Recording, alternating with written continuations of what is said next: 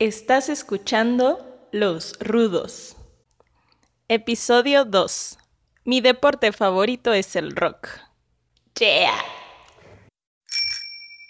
Hola, ¿qué tal a todos los que nos están escuchando? Buenos días, buenas tardes, buenas noches, buenas madrugadas, sea cual sea el momento en el que ustedes han decidido descargar este archivo de audio en formato de podcast o si bien lo están haciendo en la transmisión en vivo. Muchísimas gracias por, por escuchar este programa que tiene por nombre Los Rudos. Mi nombre es Arturo y saludo a mis carnales, compañeros de, de programa y de vida, Aarón y Bent. ¿Cómo están? ¿Qué tal, mi queridísimo Arturo? Muy bien, aquí en nuestra segunda emisión, totalmente en vivo desde nuestras casitas. ¿Qué tal, Arturo? ¿Qué tal, Aarón? Pues bueno, ya el segundo episodio, ¿no? Qué rápido pasó el primero. Eh, quisiéramos que fuera un, poco más corto, pero lo estamos poniendo al día de lo que ha sido de nosotros. En esta ocasión, pues nos vamos a centrar a cerrar esos temas que dejamos todavía abiertos en el anterior episodio y vamos a hablar un poco más de música, ¿no? Sí, porque la verdad es que eh, aunque el primer episodio, que, que fue más una cosa de rememorar quiénes somos, dónde estuvimos, cómo es que hemos tenido esta, eh, este acercamiento a la radio y a estar platicando de ñoñerías. Eh, este, esta conversación pues se nos fue como agua y la verdad quedó un programa de casi hora y media.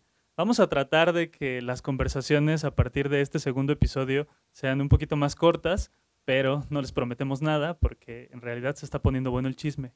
Hace un montón de tiempo que no, no cotorreábamos sobre estos temas y, y, bueno, pues ustedes entenderán, los que nos escuchan, que, bueno, nos gana, nos gana el chal y, vamos a estar cotorreando sobre, sobre temas que, que nos interesan. Hoy decidimos platicar sobre igual vivencias pasadas, pero las vamos a estar ligando un poco más hacia los momentos que estamos viviendo. ¿Cuál fue el tema que, que elegimos, carnales? Pues fueron los conciertos, los conciertos que más nos han gustado, los más que los que más hemos disfrutado por alguna razón en especial, que nos hayan dejado un recuerdo agradable, ameno sobre la experiencia. Eso es lo que estamos vamos a estar revisando en este episodio. Y pues bueno, ¿no? Los conciertos. Lo que estaba pensando era que, bueno, justo, estamos atorados en la pandemia, estamos ya con seis meses, por lo menos, sin, sin asistir a un concierto y creo que el último al que, del que tenemos referencia fue el Vive Latino. Pero justo hoy por la mañana eh, escuchaba el programa de radio donde aparece Cha, que es bajista de, de Fobia, y decía que esta noche y seguramente en estos momentos deben estar haciendo el primer autoconcierto en el Foro Pegaso. ¿Pero qué, qué, qué nos platicabas, negro? Bueno, que al final, este, eh, pues bueno, en México es uno de los países que más conciertos tenemos. Al final es un boom musical que tenemos muy amplio aquí. Y todos los países, todos los países, perdón, todos los, los artistas llegan a México a hacer ese lanzamiento hacia América Latina, ¿no? El principal eje eje de la música en español o para entrar a la música español es México. Y al final, eh, es, eh, yo creo que, que tenemos un, una gran, gran, variedad de conciertos, ¿no? Y como bien dices, ¿no? Tenemos el Vive Latino y tan es así que somos necesarios, como el último concierto, que, eh, tan es así que es tan necesario para nosotros la música y los conciertos que hoy, hoy adoptamos la nueva modalidad que es un autoconcierto. Sí, esa, esa parte va a estar bastante divertida o no sé, amena, va a ser un experimento, ¿no? Sin, sin, duda es un globo sonda que va, se va a lanzar, van, van, a ver cómo se comporta la gente, tanto desde sus autos, cómo salen, porque hasta donde entiendo el chupe va a estar limitado, o sea, lo que tú vayas a poder tomar en el, en el autoconcierto va a ser solamente vendido por allá. Lo que dijeron es que no iban a revisar cajuelas ni nada, pero sí te pedían que, que consumieras lo de ahí, porque pues obviamente esto también lo que más le deja a los organizadores, ¿no? ellos necesitan tener una recuperación por la organización y pues está bien que se les apoye así, aunque pues son empresas grandes y todo como Oxesa, pero pues también de, esas, de esa empresa pues hay miles de empleos que dependen, no toda la gente que va a andar vendiendo, los que van a estar preparando los paquetes, porque entiendo que van a ser paquetes sellados los que te van a entregar para que disfrutes el concierto desde tu auto y va a estar bien padre.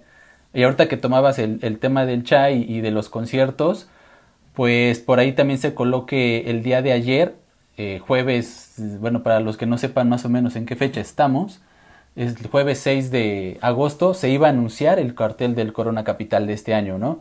En una fecha muy importante con respecto a conciertos en la ciudad. Sin duda es uno de los festivales que más apreciamos, que más queremos. Y pues ya no se dio, ya no tuvimos Corona Capital este año, como otros más conciertos o festivales que teníamos como el Ceremonia, que tuvieron que cancelar y en este caso el Corona que ya ni se anunció su cartel, pero iba a ser ayer, se tenía programado para el día de ayer, esa activación que le dicen.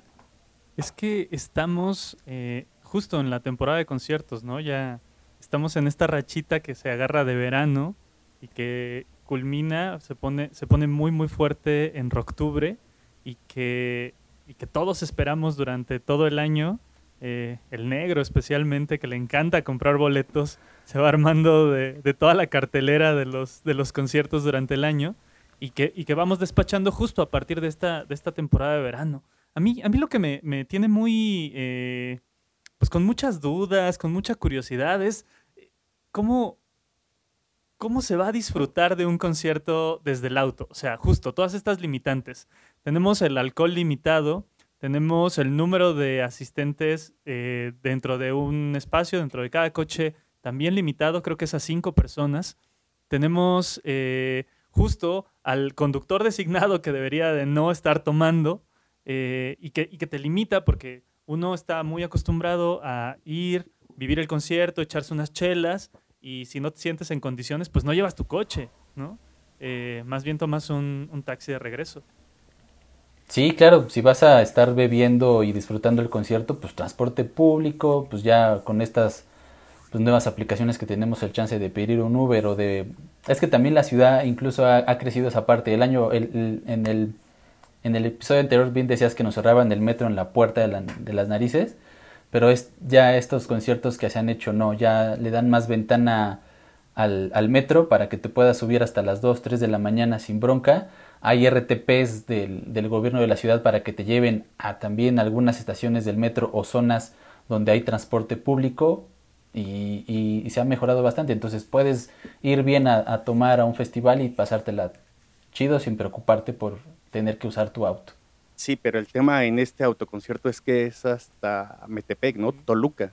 O sea, no es que sea aquí en la zona metropolitana, o sea... ¿Dónde iba a ser? ¿En el Pegaso? En el Foro Pegaso, sí, en el Foro Pegaso. Entonces, este, la distancia pues también es a, considerarse, ¿no? Porque mínimo es eh, una hora de camino fácil al centro, más el tráfico de la entrada y salida, porque imagínate, entiendo que eran cuatro accesos, uno para cada zona, y el tráfico de la salida va a ser impresionante. Si así cuando ibas a un concierto para salir de, no sé, del Por Sol o del Palacio de los Deportes, el tráfico se ponía de a peso, ¿no?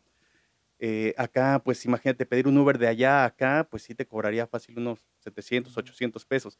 Pero pues al final eh, tienes que ir en tu auto y tienes que ir con esa limitación de que al menos el chofer no debe tomar, ¿no? Y que te sientas justo, si tú eres el que lleva el auto y el que lleva la responsabilidad de manejar, que te sientas como chofer de Uber, porque tus cuates van enfiestados, carnal, ¿no? O sea, ya fuiste, te aventaste. Sí, van, vas a ir, van a ir tomando seguramente.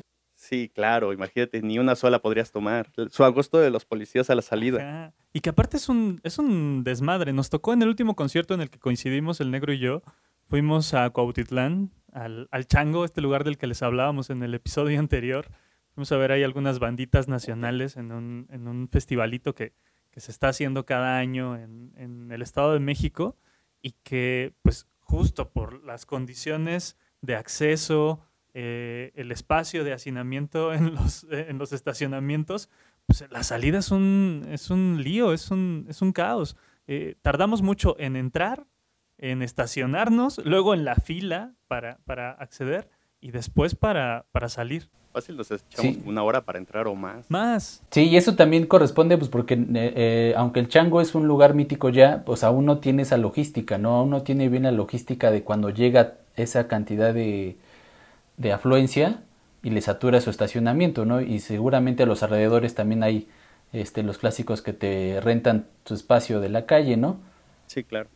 Pero eso ya es como, pues ya parte de la evolución que va teniendo sus lugares. Si bien acá en el, en el Foro Sol, la entrada y la salida sí era un caos, ya la han ido mejorando. Yo recuerdo un Corona Capital en donde sí, fácil, una hora en la salida del estacionamiento, pero afortunadamente han habido más accesos y más salidas para eso, entonces yo las en alguna ocasión que he tenido que ir también con auto, pues ya sí, has, sí he visto una mejoría en eso. Ya también sales más rápido. La única bronca es que sí tienes que caminar un chingo más para llegar a tu auto, porque como abrieron mucho más espacio, entonces de repente dabas vuelta casi hasta Añil, casi hasta Ermita, para llegar a, hasta la Zaragoza, para poder llegar a donde dejaste tu auto. Pero pues todo dentro de la zona que tiene controlada Occesa. Sí, pero yo como recomendación les daría, eh, les diría que dejen su auto en la puerta 5 y 6 del Palacio de los Deportes. Obvio, vas a caminar, pero al menos la salida es más rápida, más fluida. Sí, lo que, lo que yo pensaba es, estos espacios ya tienen por lo menos 20 años funcionando como, como foros de conciertos masivos.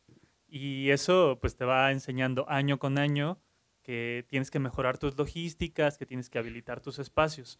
El Foro Pegaso que está en Toluca y que, que justo se ofrece como una alternativa a, a utilizarse como, ni siquiera sé cuál es el nombre que le podríamos dar, autoconcierto, autoconcierto es como lo, lo, definieron. Eh, bueno, eh, siendo este un espacio que acaba de abrirse, pues eh, se enfrentarán a todas las, las, vicisitudes que se enfrentan los, los espacios nuevos. Seguramente va a ser un desmadrito. Y estaba, estaba escuchando, no me lo imagino cómo, que el, el escenario va a ser un escenario de estos que giran, como el que traía YouTube en su show de 360 y que entonces se va a estar dirigiendo a determinados espacios del, concierto en determinados momentos. No sé, no sé qué tan, qué tan viable ni, ni qué, tan, qué tan bueno sea esto, porque pues vas a pagar por un concierto y que la mitad del concierto no estés viendo a la banda o la estés viendo en pantallas, pues quién sabe si eso, eso esté chido, ¿no? Pues sí, de hecho el acceso también lo estaban ofreciendo a través de Cinepolis Click. Entonces, si tú no ibas a ir al lugar, podías comprar tu acceso y creo que también es un buen experimento ese de, tener conciertos en tu casa. Björk va a tener unos conciertos que iba a tener de una gira eh, por Europa y también está disponible para que, bueno, sí va a haber físico en Islandia si quieren ir, pero este en streaming va a estar y va a estar este a precio pues creo que accesible, ¿no? Y, y con la calidad que sabemos que Björk da en sus conciertos. Ah, pero aquí yo creo que entraríamos como que en la polémica, como bien decíamos al principio. Eh, yo creo que los conciertos al final es la euforia que te deja estar con las demás gente eh, disfrutando la música, cada uno demostrando sus emociones o lo que le hace sentir la canción o la música en específico. Y aquí eh, al menos vas a estar con cuatro conocidos o amigos haciéndolo, pero pero no tienes como que esa relación con las demás gente. O sea, no sé si recuerdan que en algún momento en el Vive Latino había este tema de las, de las mantas, que entonces que se arrancaba y que se hacía una bola de gente para aventar a chicos y chicas por el aire así, eh, súper padre, ¿no? Porque de hecho eso emocionaba mucho. No sé si recuerdan cuando fue, vinieron los Magic Numbers, que una chava de las gorritas cuando empezó a ver todo ese show y espectáculo se, se emocionó mucho, ¿no?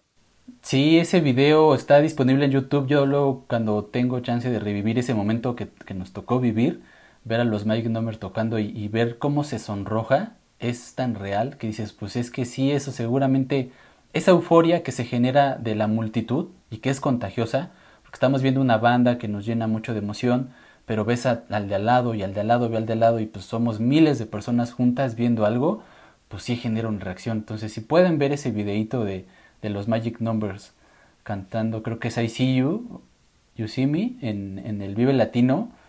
Ya es en una calidad viejita porque eso, eso no, no, estaba en HD ni nada, pero se ve bastante bien y se ve cómo, cómo se les sonrojan sus mejillas de lo blanca que es. Sí, es una cosa bien bonita, justo. Es que esa es la cosa, la energía, ¿no? Me parece que las industrias culturales van a estar modificándose, vamos a estar viviendo nuevas maneras de vivir los, los, espacios, los eventos, pero, pero estas limitaciones, pues lo que nos, nos hace es eh, sentirnos eh, limitados. Estamos en un espacio limitado, ¿no? que es nuestro coche, no nos podemos mover, tenemos que verlos sentados. Eh, ¿Qué otras preguntas nos, nos, nos, traerán los siguientes conciertos y qué otras opciones nos traerán las grandes compañías de estas logísticas para que podamos disfrutar de manera correcta un concierto. Es, eh, a mí se me hace una, una, buena cuestión que podríamos contestar en el siguiente segmento, porque me parece que es bueno que, vayamos a, a escuchar una, una rolita y que a partir de ahí también platiquemos un poco sobre nuestras experiencias pasadas de los conciertos que más disfrutamos. ¿Qué vamos a escuchar, carnales? Ok, pues ¿qué tal si ponemos Porter, la de los gatitos, Ghost of a Ghost? Órale, bueno, eh, vamos a escuchar Host of a Ghost y eh, para los que se lo preguntaban, la primera canción con la que abrimos el programa es una rolita de Vampire Weekend que se llama This Life. Vámonos a música y regresamos para seguir platicando de estas cosas, de los conciertos. Están escuchando Los Rudos. Los Rudos. Aprovechamos este corte para recordarles que pueden escuchar este programa en Spotify, Apple Music e Evox. Por favor, búsquenlo y suscríbanse. También queremos platicarles que las canciones de las que hablamos en cada uno de los programas solamente son escuchadas en la transmisión en vivo a través de Capivara Radio. Si quieren disfrutar de nuestro playlist, pueden encontrar el enlace a través de nuestras redes sociales o en la descripción de cada episodio para que puedan escuchar semanalmente todas las actualizaciones con la música de la que les hablamos y les compartimos. Regresemos a la conversación. Acabamos de escuchar Host of a Ghost de Porter y bueno, mientras la canción sonaba nos hacíamos un poco bolas tratando de recordar cuál era el origen de Porter, dónde lo habíamos visto en vivo por primera vez, eh, cuáles habían sido pues las primeras impresiones que habíamos tenido de esta banda. Eh, Aaron, ¿cuál es tu versión de los hechos? Platican. Yo la primera vez que los vi fue en el Corona Music Fest. Este, pues como sabemos, ahí en esos tiempos no había mucho video en vivo de las bandas, no sabíamos cómo eran, no sabíamos cómo era su show ni qué esperarnos, ¿no? Y la primera vez que los vi yo fue en ese festival, en el 2005. Eh, eh, no fueron de las bandas que abrieron, pero sí tocó muy temprano. Recuerdo a Juan Son salir envuelto en una bata de baño con plásticos, no sé por qué, porque pues así de estrafalario él, era para salir a, tocar y generaba, generaba la reacción que esperábamos de ver una banda totalmente desconocida, que nadie había visto, que nadie más sabía que algo de su MySpace y las rolas que ponían en reactor, pero ya, y hasta ahí teníamos esa, esa imagen de ellos. ¿Tú, negro? Pues eh, yo recuerdo haberlos visto en un Vive Latino, pero eh, estoy hablando por ahí del 2005, 2006 estaba, pero era de los que eran iniciales. En ese entonces, pues recordemos, el formato del Vive era, era iniciaba como 10 y cuarto de la mañana y al final eh, ellos eran de los primeros por ahí de 10 de la mañana, 11 de la mañana. Los primeros grupos tocaban alrededor de 20 minutos, creo, ¿no? Y recuerdo, todas las veces que he visto a Porter, pues salían con, bueno, con Juan Son, porque recordemos que está el Porter de David eh, con Juan Son siempre eran, eh, iban disfrazados de algo, ¿no? Iba una vez de Los Niños Perdidos de, Peter Pan, otra vez de Bob Esponja, no recuerdo de qué más lo he visto. Sí, lo, me recuerdo haberlo visto. Una vez con un traje de oso como de pijama. Ajá. Sí, era un personajazo. O es, ¿no? Todavía, Juan. Lo sigue siendo. Sí. Sí, yo... Pues ya no ha sacado nada. Sí tiene otros proyectos alternos como IU, pero y su, y su mote solista, ¿no? Juan Son, pero, pero ya ahorita reciente no. Creo que el último que sacó de Juan Son fue hace dos años. No, sí ha estado sacando canciones este año. ¿Sí? Sí. Hay una canción que se llama Ciento. Sí, sí, sacado... Ah, el del videíto de la montaña rusa. Eh, pues sacó como tres, cuatro sencillos. La verdad es que nada más la de Ciento que es la que... No, es Ciento, Ciento que es la única que me ha llamado la atención. Las otras se me hacen un poco o mucho experimental, pero la verdad es que están buenas. Yo, yo me acuerdo eh, justo que Porter era una incógnita. Era una banda que, que se armó desde dos estudios diferentes. Si mal no recuerdo, alguien estaba en el norte, tal vez Tijuana, o, lo estoy confundiendo porque eso dice la, la primera canción que, que sacaron, que fue Espiral. Y alguien más grababa en Guadalajara y eh, estaba muy cerca el Vive Latino, seguramente sí fue el de 2005 y se presentaron, y es cierto, nadie de nosotros había visto jamás a Porter en vivo, ni sabía cómo lucían, ni sabía qué iban a, a tener como show. Y yo recuerdo clarísimo eh, ver a Juan Son con bermudas, con unas calcetas de colores, con unos tenis así súper estrafalarios, y nadie sabía qué estaba pasando en, escenario, en ese escenario. Era una cosa rarísima, porque las canciones de Porter, por supuesto, tienen esta, esta cosa rara de, de la letra, las progresiones musicales, la formación de las atmósferas. Eh, por ahí se notan muy, muy influenciados por, por los caifanes, pero, pero no sabíamos nada de ellos. Y luego nos los fuimos topando, obvio, en otras, en, en, en otras eh, exposiciones, en otros festivales. Yo justo recuerdo aquella vez que se presentaron con, abriéndole a, es que creo que era un motorrocker, cuando los volvimos a ver juntos. Eh, Porter, luego estuvo eh, Molotov, después tocaron los Killers y cerró ese concierto eh, Incubus. Corríjanme si me estoy equivocando.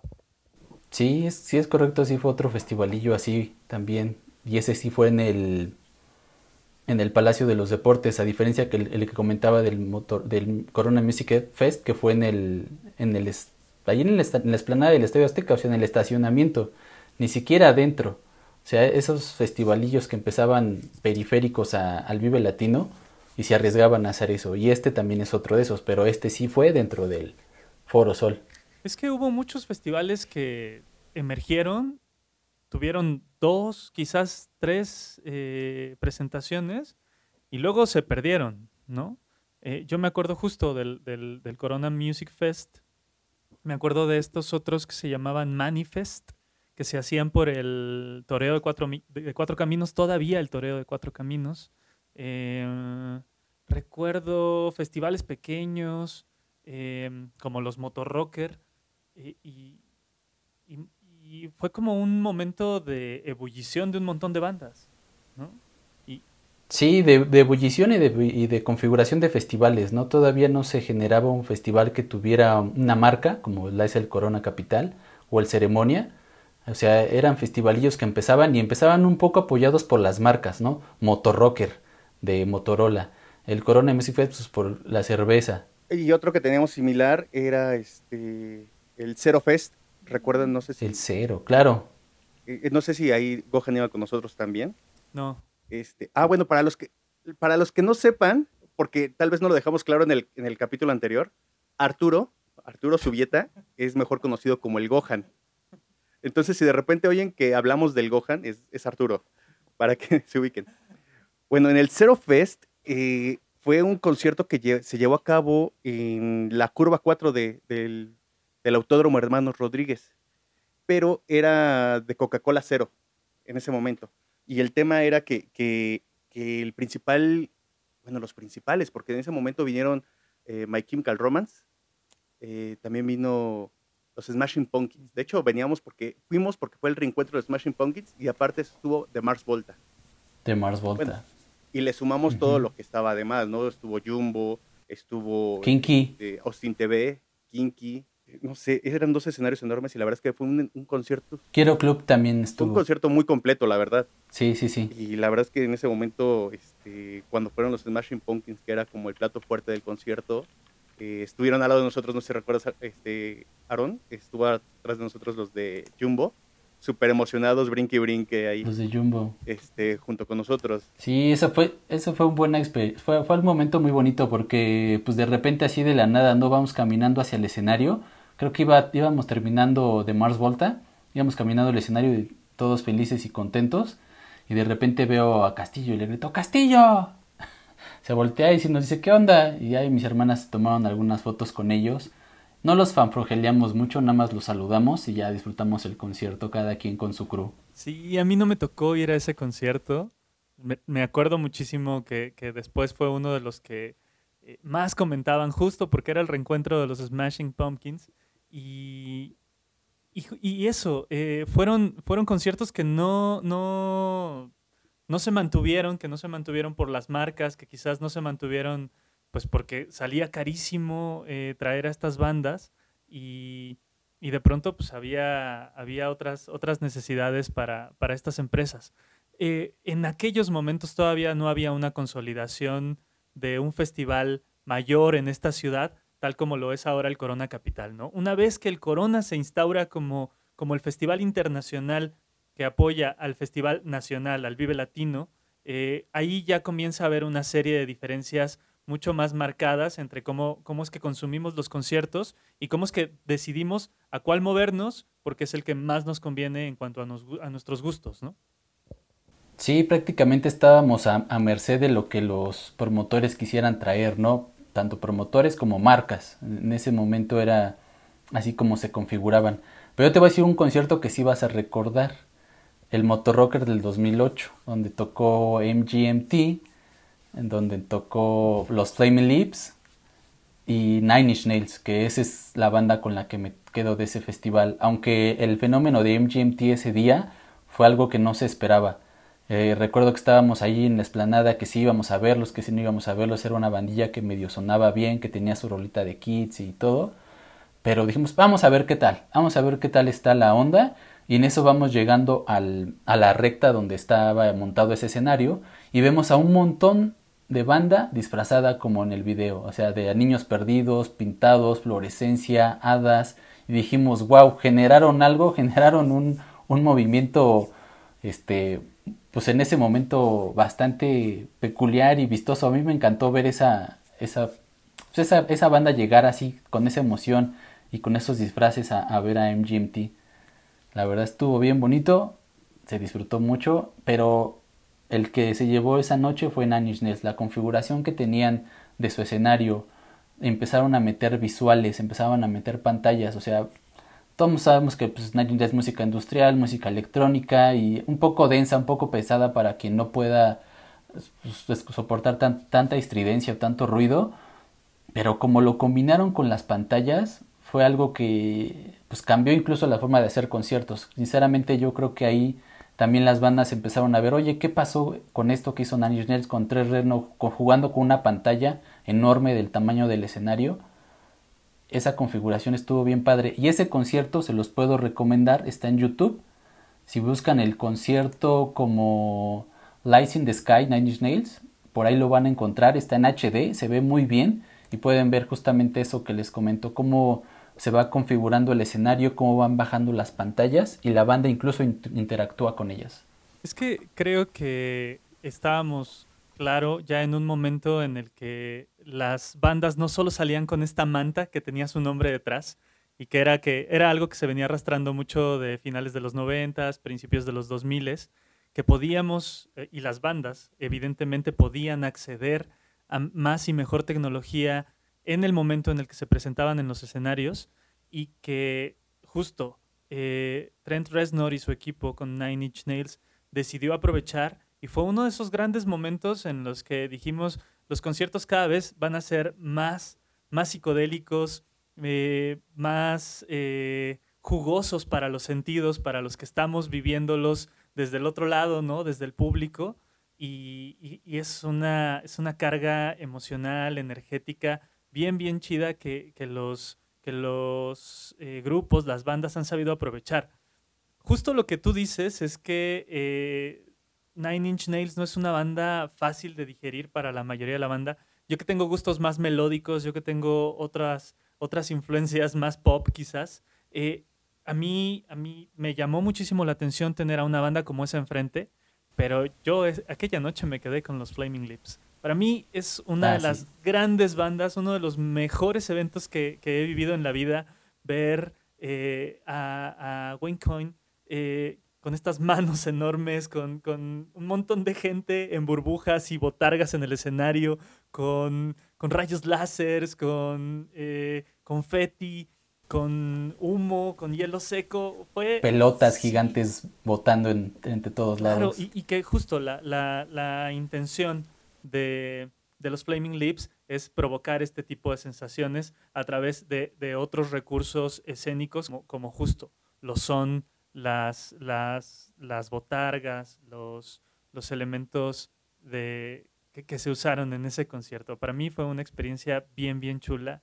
eh, vivir a, los Flaming Lips. Es una de las mejores eh, presentaciones que yo he visto en la vida. Pues yo a ese concierto no tuve oportunidad de ir, pero la verdad es que los visuales, eh, así como recuerda ahorita Aaron de las pantallas con Nash y Nace, eh, ¿sabes cuál me recuerda mucho también con pantallas que bajan e interactúan y se modifican? No sé recuerdas el de Radiohead en el 2000, ¿qué año fue? ¿2005? Cuando vinieron con The Rainbow. En 2009, cuando vinieron con el In Rainbows. Fue en el 2009. Que tenía muchísimo de no haber venido a México, ¿no? Y que, sí. y que los, eran tiras de LED lo que bajaban, ¿no? Y unas pantallas. Y que simulaban lluvia y, y, se iban configurando dependiendo del tipo de canción, iban mostrándose los visuales. Bueno, de hecho no eran visuales como tal, eran, eran, ¿cómo podríamos decirlo? Eran no eran imágenes, eran, eh, las luces iban prendiendo de una forma que hacían como un escenario, ¿no? Yo, yo podría decir que incluso eran pinturas unas pinturas que se configuraban dependiendo de pues, lo que estaban tocando, ¿no? Si era una canción muy suave, muy tranquila, como videotape, pues era un color azul, un color más tenue, pero si estaban tocando Paranoid Android, pues se tornaba en naranjas, rojos y amarillos que, que hacían una... Pues, yo lo, lo, veo de repente, es uno de los conciertos que me gusta retomar y ver pues, en la tele, porque pues, ahorita se puede, y se ven así como pinturas, o sea, tú estás viendo el concierto y de repente dices, oye, pues eso, que eso es una obra de arte, güey, o sea, se ve impresionante, lo vivimos y sí, también es un gran, gran concierto que también pueden disfrutar desde sus casitas si, si tienen el chance de conectarlo en su pantalla. No lo vean en la la, por favor, para que lo vean mejor. Y pueden conectarle un buen equipo o ponerse unos audífonos, lo van a disfrutar más. Es que sí, justo los, em, las bandas comenzaban a experimentar con este nuevo lenguaje. O sea, sabían que se podían comunicar con nosotros siendo espectadores de diferentes maneras y ya no solo era la música, sino que también teníamos eh, otras, otras maneras de, entender la narrativa que nos estaban marcando desde el escenario. Yo ahorita me estaba acordando, yo no tuve la fortuna de, ir a ver a Radiohead con ustedes, pero me estaba acordando una vez cuando los festivales Corona Negro eran gratuitos, porque en las primeras ediciones los Corona eran, unas, eran bandas nacionales con, eh, con gratuidad. Y entonces se armaban en diferentes espacios, varios durante el año, y nos tocó ir ahí a Ecatepec a ver a los Bunkers, vimos a Plastilina Mosh, vimos, eh, bueno, eh, a Enjambre, pero me acuerdo muchísimo que también nos tocó ver al Nortec Collective, y traían unos visuales como en un cilindro, no sé si lo recuerdas, que, que, se movía y que también eh, transmitía, me imagino, desde adentro con unos proyectores. También unas cosas loquísimas que, que funcionaban muy bien con, con, la música y que era una cosa horrible ir a uno de esos festivales Corona. ¿Te acuerdas? Eh, sí, como cómo olvidar esa experiencia. Al final era, pues tenías que estar formado un ratote porque se dejaba ir toda la banda pues al final gratis, pues cualquier cosa, ¿no? Eh, entonces, el tema no era tanto eh, la logística del acceso, sino yo creo que la logística del lugar, porque el lugar donde fuimos en esa ocasión a ver a los eh, Enjambre, no, sí, fue Enjambre en ese momento también, y Nortec, eh, y es que era un campo de fútbol, bueno, era una, eran como cinco campos de fútbol juntos, entonces imagínense, era la terracería, y no falta la banda que se pone loca y agarra la tierra y la empieza a aventar. O, sea, eso pasaba antes en todos los conciertos. En el Vive Latino pasaba lo mismo y empezaron a poner las mantitas sobre, sobre la arcilla, que era del campo de béisbol. Quitaron las mantitas de la arcilla y, con eso se aventaban para arriba, o sea, le veían el fin. Y se veía espectacular eso. Pero, por ejemplo, en este del Corona, eh, si te llovía y aparte la tierra, ya, es total, se acababa. Y como no era un concierto que fuera eh, de mucha difusión a nivel, digamos que tengamos eh, los medios de salir de ese concierto. Eh, recuerdo que caminamos como dos horas, una hora, algo así, para poder salir y posteriormente tomar una combi que nos pudiera llevar lo más cerca que pudiéramos de la casa. Sí, sí, es cierto. salíamos cerca de la medianoche porque eran conciertos largos, largos, y salimos cerca de la medianoche caminando sobre Avenida Central.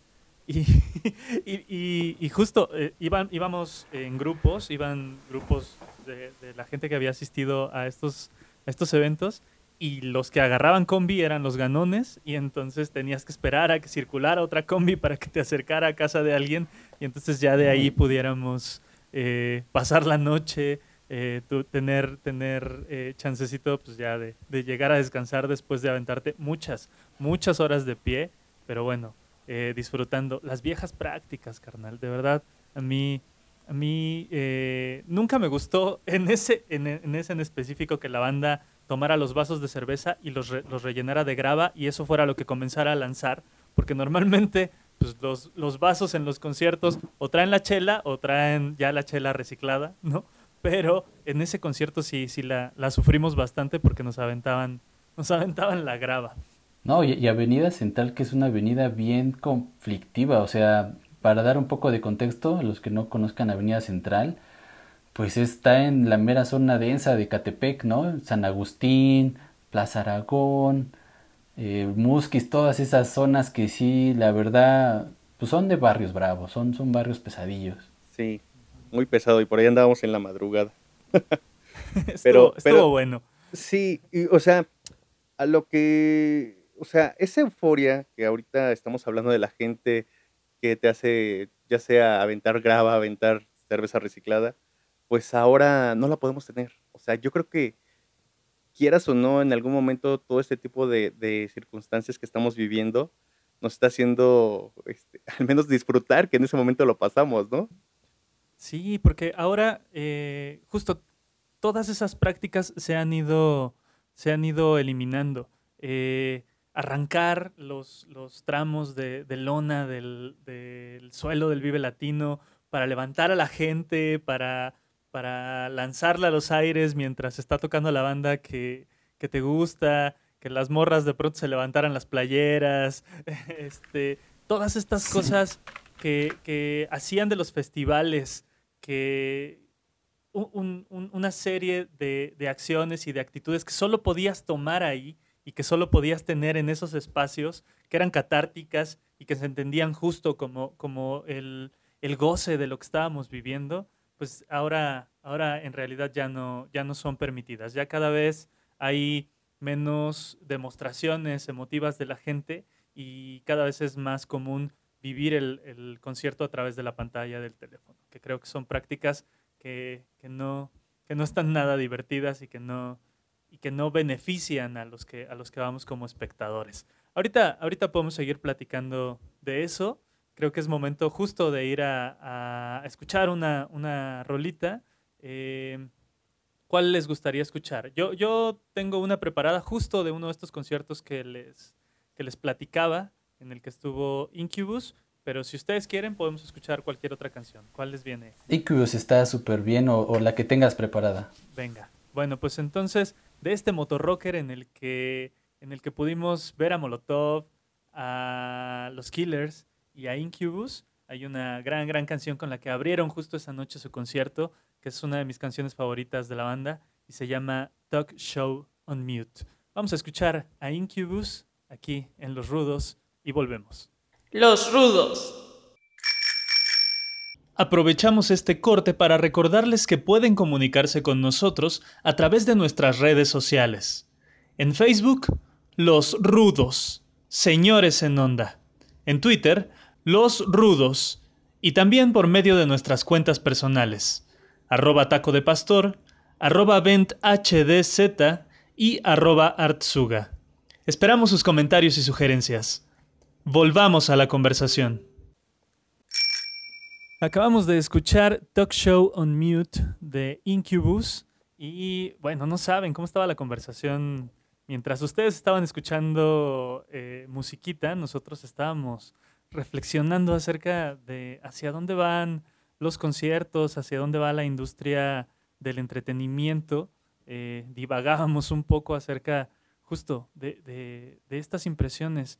Em, le, le platicaba yo a, a Aarón y a Bent, eh, esto lo leía en un, en un artículo hace unos días y, nos pone a pensar un montón de- de cómo serán los próximos conciertos o las próximas maneras en las que se presentará el entretenimiento, no solo aquí en México, sino en diferentes espacios en el mundo, porque evidentemente ya se están tomando decisiones para regresar las actividades económicas que son tan necesarias, eh, no solo porque necesitamos de espacios de entretenimiento, sino porque necesitamos que se reactiven las actividades para toda esta gente que, vive de, los, de los espacios culturales. Y bueno, me incluyo porque ya les platicaba yo la semana anterior, eh, yo trabajo en un museo. Justo hoy por la mañana la jefa de gobierno decía que quizás la semana próxima, en este momento temporal en el que estamos viviendo, quizás eh, para antes de la primera quincena de agosto, los espacios museísticos y los cines recuperen sus aforos por lo menos al 30%. Pero lo que hablábamos, tiene que ver un montón con esto, es que yo leía en un artículo que en Reino Unido se decidió regresar eh, con el aforo mínimo, entre el 10 y el 15%. Se hizo un concierto, no me pregunten quién tocó, porque la verdad es que no me acuerdo, pero eh, con este aforo del 10%, eh, el, el, concierto fue un fracaso. Y no porque no fuera el espectáculo que estábamos esperando eh, ver, sino porque la cantidad de dinero recuperada no era, no era la necesaria para que el espacio y las personas que, que viven de la industria del entretenimiento pudieran ser remunerados de manera correcta. Y también lo veo desde el espacio de los, de los espectadores.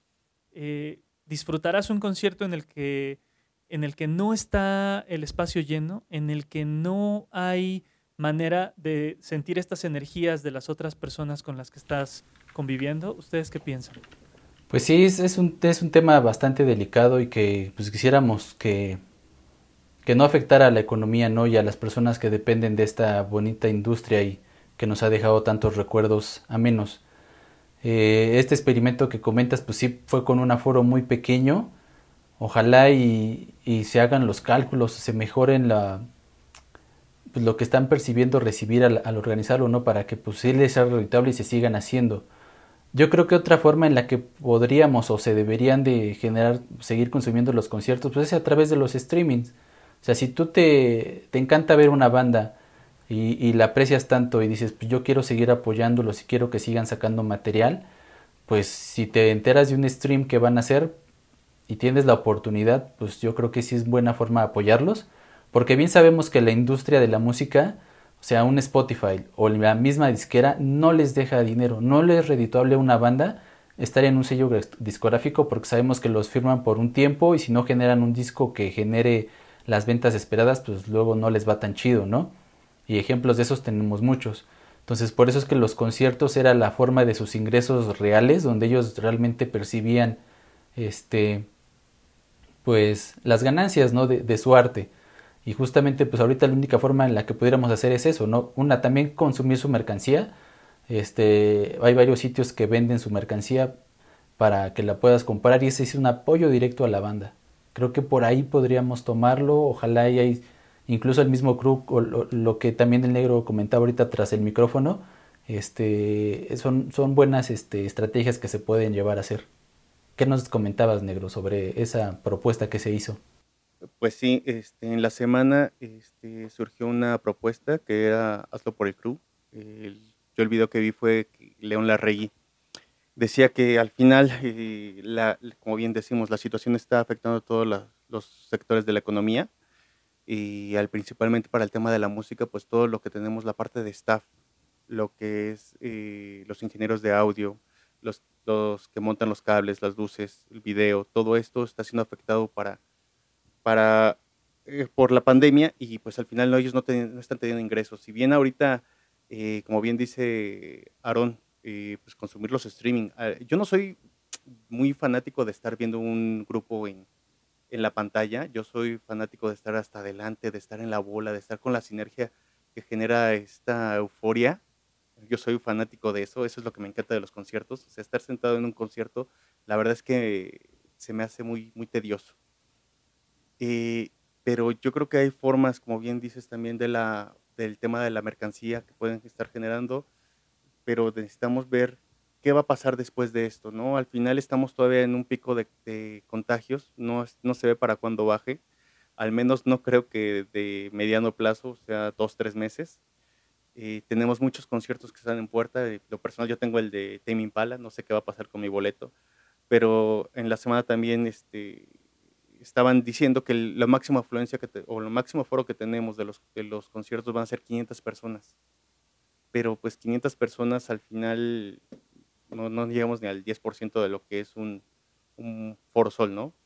Entonces, eh, no sé si sea bueno tener ese tipo de conciertos o finalmente reemplazar, este, reemplazarlo por el medio digital o posponer todo, posponerlo hasta que sea seguro para todos, hasta que todos tengamos al menos la certeza de que no corremos el riesgo, no tanto por nosotros, sino por nuestros seres queridos, que al final tú te contagias y no es que seas tú solo, ¿no? Creo que tiene tasa de contagio de 3.5%. O sea, tú puedes contagiar tres personas más si tú realmente estás contagiado.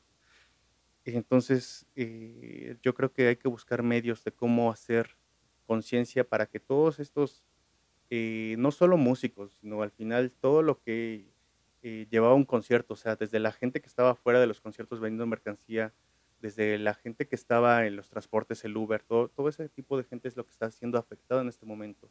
Y debemos de ser un poco más eh, conscientes en el tema de que buscar forma de cómo apoyar a esa gente a través de iniciativas como la que presentó León o buscar alguna otra iniciativa que seguramente hay, pero la verdad es que hay muchas que no, no, no salen a la luz. Sí, pues ahora sí que nos toca tomar la, pues la, de apoyar a nuestras bandas, ¿no? Seguirlas en sus redes, buscar qué es lo que están promoviendo, este, y pues sí, darles difusión nosotros mismos. Sí, a lo largo de los meses que hemos estado encerrados en nuestras casas, hemos visto muchos ejemplos de cómo las bandas se han ido adaptando o han ido tratando de innovar con respecto al, a las posibilidades tecnológicas de, sobrevivir como, como, personas que viven del arte. Eh, hace unas semanas yo veía un concierto de Ampersand y los chicos de la banda em, tenían esta intención justo de tener un streaming abierto y decir abiertamente que están teniendo problemas económicos y que no están eh, realizando las giras que tenían programadas, las fechas eh, para las que habían amarrado en estos, en estos días. Y entonces decían, el, el streaming es abierto, ustedes lo pueden ver sin ningún problema, pero aquí está nuestra cuenta de PayPal y por favor, si ustedes nos quieren echar la mano por este concierto que estamos haciendo, tiren un paro y eh, deposítennos algo, lo que ustedes quieran, no le estamos poniendo precio. Vi, por ejemplo, que la gusana ciega estaba organizando streamings también, pero que tienen esta cosa de ser interactivos. Y entonces tú eliges por ahí del, bueno, el público ayuda a elegir por ahí del 80% del playlist que se, va que se va a tocar. Y entonces, a partir de votaciones, las canciones que se van a estar eh, tocando durante el concierto, pues tienen que ver más bien con la gente que está pagando por, por, escucharlo o por verlo también. ¿no? Eh, estas iniciativas tendrán justo las, eh, las características de acercarnos más a las bandas, ¿no? de tener un contacto mucho más directo, pero también de seguirles echando la mano, porque justo las industrias necesitan, necesitan sobrevivir. Eh, nadie niega que, que, le tenemos miedo al contagio. En realidad, salir a las calles, ir al súper, eh, ir a trabajar, pues nos representa un riesgo, pero bueno, tratemos de tomar justo las medidas necesarias para, para seguir nuestras vidas y al mismo tiempo tratemos de apoyar a todas las personas que necesitan trabajar y que viven de industrias que han estado paradas por muchísimo tiempo. Les quiero platicar, hoy, hoy, hoy, veía, hoy veía en los comentarios de la, de la página de la Secretaría del, del, Gobierno de la, de la Ciudad de México y había mucha gente indignada porque se abrían los cines y se abrían los museos y se abrían eh, a este 30% que les, que les platicaba. Y por ahí había un, tipo que comentó en diferentes eh, infografías y también en, diferentes imágenes y en, las publicaciones eh, principales. Y me puse como a rastrear un poco el, el comentario. Y es un dueño de un gimnasio y su enojo justo era, eh, ¿por qué están abriendo espacios donde evidentemente habrá tasas de contagio mayores y no permiten que se abran los, eh, los lugares como los gimnasios. Su respuesta en muchas de, estos, de estos reclamos era, yo estoy pagando renta de un espacio que no se está usando, le estoy pagando a los chicos que tengo contratados sin estar yo ganando un peso eh, durante todo este tiempo. Y tiene toda la razón. Las industrias, la de, la, la de los alimentos, la del entretenimiento, justo esta que también tiene que ver con eh, el cuidado personal, el cuidado físico, pues necesitan estar activas y tenemos que ir eh, mejorando nuestras maneras de, de funcionar y justo de prevenir eh, nosotros enfermarnos. Pero, pero bueno, estamos ante una cosa que tiene entre seis, ocho meses funcionando en el mundo y, y nosotros estamos vueltos locos sin saber qué hacer. Sí, exacto, es, es actuar, pues la economía tiene que activarse en cierta forma, como bien lo dices, pues hay que apoyar a todas las industrias. Y pues tenemos que hacernos a la idea de que esta será la nueva anormalidad, porque no es normalidad, o sea, es una normalidad, la verdad, aunque le digan nueva normalidad, para mí es nueva anormalidad y, y no ser unos covidiotas, o sea, si tienes que salir, cuídate, si tienes que ir al súper, usa tu cubrebocas, si tienes una careta, úsala, eh, a lo que vas y te regresas. Si tienes el chance ahora que se abran estos espacios, pues ve, disfrútalo con tu, pues con tu debida distancia, con tu debido respeto hacia las demás personas, ¿no? Porque también sabemos que este virus, pues es algo que puede ser asintomático, puede que tú no tengas nada y lo tienes. Entonces, lo mejor es si vas a hacer uso, si tienes que trabajar, si tienes que subir al transporte público, úsalo, guarda silencio, ya no, ya no estamos en los tiempos en los que podías ir este, cotorreando o ir tan pegado a la gente. Sabemos que, pues, que el transporte público pues, es algo inevitable, pero pues lo mejor es protegernos, ¿no? Si estás en esa situación y tienes que hacerlo, toma las medidas que nos están diciendo. El uso de cubrebocas es esencial, el gel, llega a tu casa, pues no está de más que te quites las prendas que traes, te eches un bañito y así proteges a los que están contigo, ¿no? Sí, claro, las medidas ante todo. O sea, no, no vivir con miedo, pero sí vivir con la precaución de vida, ¿no? Claro, y eso nos va, nos va a permitir que, que salgamos de esto y que justo podamos eh, revivir los conciertos y los, los espacios culturales en la manera en la que estamos acostumbrados en algún momento de la vida. Nos estamos quedando sin tiempo, carnales, pero hay cosas que le tenemos que decir a la gente que nos escucha, ¿no? Sí, ¿como qué? Sí, claro. Vamos a decirle eh, la forma de que podemos, pueden comunicarse con nosotros. Todavía no tenemos la, la forma de cómo hacerlo este, interactivo, pero estamos buscando cómo hacerlo.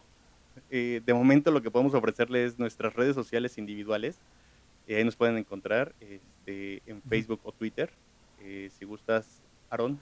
Yo en Twitter estoy como Taco de Pastor, sí, pueden encontrar muy fácil, es algo sencillo. Y o Aronowski está mi, mi nombre, ni, mi nick, y el usuario, el username de Twitter es Taco de Pastor. En Facebook, pues ahí estoy como Aaron Reyes, a ver si salgo. Seguro habrá, habrá miles de Aaron Reyes, pero en Twitter sin falla Taco de Pastor. ¿Tú, Gohan? Yo el Twitter prácticamente no lo uso, pero eh, creo que es la mejor manera en la que nos vamos a poder estar comunicando. Estoy como arroba artsuga, A-R-T-Z-U-G-A, artsuga. Y en Facebook, eh, perdón, pero no me manden solicitudes de amistad, no los voy a aceptar. La neta. Tendremos seguramente una página, una fanpage donde eh, ustedes podrán comunicarse con nosotros. Le pondremos los rudos y por ahí me sugirieron que nos llamáramos señores en onda. Oye, pues, a mí sí me latió, se oye, se oye bastante adecuado. Lo que es, ¿no? Pues tratamos, no sé. Tratamos de estar en onda. Lo intentaremos. ¿Tú, negro? Pues bueno, la mía es este, en Twitter es arroba bent, bent, es B-E-N-T, guion bajo HDZ, Hernández, abreviado. Y en Facebook, pues Bent Hernández. Obvio, no vas a encontrar 10.000 como Aarón, pero bueno. O igual y ahí, ahí vemos qué hacemos, ¿no? Así también le creamos una cuentita en Twitter, este, los dones en onda, ¿o qué? ¿Cómo era? Señores en onda. Los señores en onda, al- algo, algo en ese, algo en ese estilo. Sí, buscaremos. porque el, el episodio anterior, el primer episodio, No sé si se los platiqué, pero bueno, le, le puse, le puse título y nuestro episodio número uno se llamó Yo estaba en onda. Sí. Sí, sí. refiriéndonos a aquel capítulo de Los Simpson. Ya, ya encontraremos también un nombre adecuado que tenga que ver con la cultura pop para este, pero el primero se llama Yo estaba en onda y tenemos, tenemos ahí esta referencia. Justo, la manera de comunicarnos es eh, a través de nuestro Twitter. Tendremos seguramente una fanpage en Facebook, tendremos también un Twitter que, con el que estaremos platicando con ustedes, con todos los que nos están escuchando, pero también platicarles que este programa va en un par de modalidades. El primero es una transmisión en vivo a través de eh, Capivara Radio y el segundo es que estaremos a través de otras, otras plataformas de almacenamiento de podcast y bueno, ahí seguramente no van a poder escuchar las canciones de las que hablamos, pero sí vamos a tener una playlist en Spotify que se va a encargar Aaron de estar alimentando todo el tiempo eh, para, que, para que puedan estar escuchando estas rolitas, ¿no? Va que va, sí, así lo vamos a estar haciendo, vamos a estar haciendo esa dinámica. Pues muy bien amigos, entonces de nuestra parte fue todo esta semana. Eh, nos estamos escuchando la siguiente. Eh, no sé, algo más que queramos a- agregar. Pues nada, agradecerle a los que aguantaron la horita y tantito que duró este programa y que, bueno, nos vayan teniendo paciencia porque la verdad es que hoy ya quedó un poquito más chulo y seguramente las siguientes emisiones van a estar cada vez mucho más amenas. Deben comprender que estamos desenganchados. Aquí Arturo es el que lleva más tiempo en esto. Nosotros sí, de plano, Aaron y yo tenemos fuera de ritmo 10 años mínimo. Sí, pues realmente nunca hemos estado enganchados, ¿no? Esto es un hobby y pues ahí estamos, ahí echándole nuestras ganitas. Ahí está. Bueno, pues entonces eh, vámonos a cerrar con una rolita de eh, la primera de las propuestas que queremos hacerles hacia la música que ahora estamos escuchando. Me toca a mí hacer una recomendación. Yo les quiero poner una canción de un, eh, un artista inglés que tiene por nombre Michael Kiwanuka. Él es afrodescendiente, sus, sus padres son, son africanos y, y tiene todas estas reminiscencias, tiene muchísimo, eh, muchísimas influencias que tienen que ver con el Britpop, ¿no? con, con la música melódica, pero también ahí tiene unas, eh, unas cosas que, justo le hacen eh, muy, muy partícipe de sus raíces. Vamos a cerrar esta emisión de Los Rudos, en nuestro segundo episodio, con una canción que se llama Cold Little Heart y ojalá, ojalá les guste un montón, tanto como me gusta a mí. Cuídense un montón, carnales. Nos vemos en la siguiente emisión de Los Rudos. Nos vemos, bye. Sale, bye. Señores en onda. Yeah.